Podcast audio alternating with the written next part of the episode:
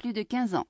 Une nuit que ma mère, grosse de moi, se trouvait au moulin, le mal d'enfant l'a pris, et elle me mit au monde, là, de sorte qu'en vérité, je me puis dire, né dans la rivière. Après, j'avais alors huit ans, on accusa mon père de certaines saignées mal faites au sac de ceux qui venaient moudre au moulin. Il fut pris, questionné, ne nia point, et souffrit persécution à cause de la justice. J'espère qu'il est dans la gloire, car l'Évangile nomme ceux qui ainsi souffrent bienheureux. En ce temps, on leva une armée contre les morts, où mon père, pour lors banni en raison du dit désastre, alla comme muletier d'un gentilhomme, et là-bas, aux côtés de son maître, comme loyal serviteur, finit ses jours. Ma mère, veuve, se voyant sans mari ni abri, résolut de se rapprocher des gens de bien, afin d'être de leur compagnie. Elle vint demeurer à la cité, loua une maisonnette, et se mit à faire la cuisine de certains écoliers et à laver le linge de certains palefreniers du commandeur de la Madeleine, de manière que, fréquentant les écuries, elle y fit la connaissance d'un homme mort, de ceux qui pensent les bêtes. Cet homme parfois venait dans notre maison et en sortait le matin. D'autres fois, il venait à notre porte en plein jour, sous prétexte d'acheter des œufs, et entrait dans la maison.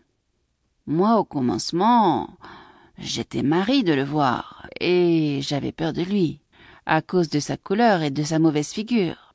Mais lorsque je m'aperçus qu'avec sa venue, le manger s'améliorait, je me pris à l'aimer bien, car toujours il apportait du pain, des tranches de viande, et en hiver, du bois, dont nous nous chauffions. Tant durèrent cette hospitalité et ce commerce, que ma mère finit par me donner un moricaud, bien gentil, que j'aidais à bercer et à réchauffer. Et je me souviens qu'un jour que mon noir beau-père jouait avec l'enfant, celui-ci, voyant ma mère et moi blancs et l'autre noir, se mit à crier, le montrant du doigt avec terreur. Maman. La bête. Et le mort, riant, répondit. Puta. Quoique bien jeune, je notais ces paroles de mon petit frère, et me dis à part moi. Combien doit-il y en avoir par le monde qui fuit les autres parce qu'ils ne se voient pas eux-mêmes?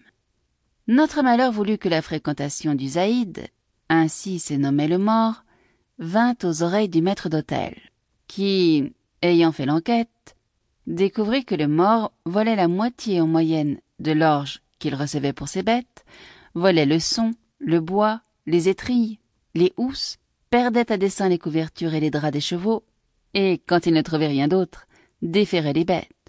Tout cela il l'apportait à ma mère pour nourrir mon petit frère. Ne nous émerveillons donc pas qu'un prêtre ou un religieux vole l'un aux pauvres, l'autre à son couvent, pour ses dévotes et pour quelques ménages, quand nous voyons l'amour incité à se faire un misérable esclave. Le Zaïd fut convaincu de tout ce que j'ai dit, et d'autres choses encore, car on me questionnait en me menaçant, et moi, comme un enfant, je répondais et découvrais tout ce que je savais jusqu'à certaines ferrures que par ordre de ma mère j'avais vendues à un ferronnier, en sorte que mon pauvre beau-père fut fouetté et flambé, et que ma mère, outre les cent coups de fouet accoutumés, reçut de la justice commandement exprès de ne point entrer dans la maison du dit commandeur, ni d'accueillir dans la sienne le lamentable Zaïd. Pour ne point jeter la corde après le chaudron, la pauvre prit courage et accomplit la sentence. Et pour se garder de tout danger et échapper aux mauvaises langues, elle alla servir ceux qui, pour l'or, tenaient le logis de la Solana. Là, souffrant mille maux, elle acheva d'élever mon petit frère jusqu'à ce qu'il sût marcher. Et moi, j'étais alors assez grand garçonnet pour quérir pour les hôtes le vin et la chandelle et les autres choses qu'il me commandait. Chapitre 2 Comment Lazare se mit à servir et à conduire un aveugle. En ce temps vint agiter au logis un aveugle, qui, me trouvant propre à le conduire, me demanda à ma mère.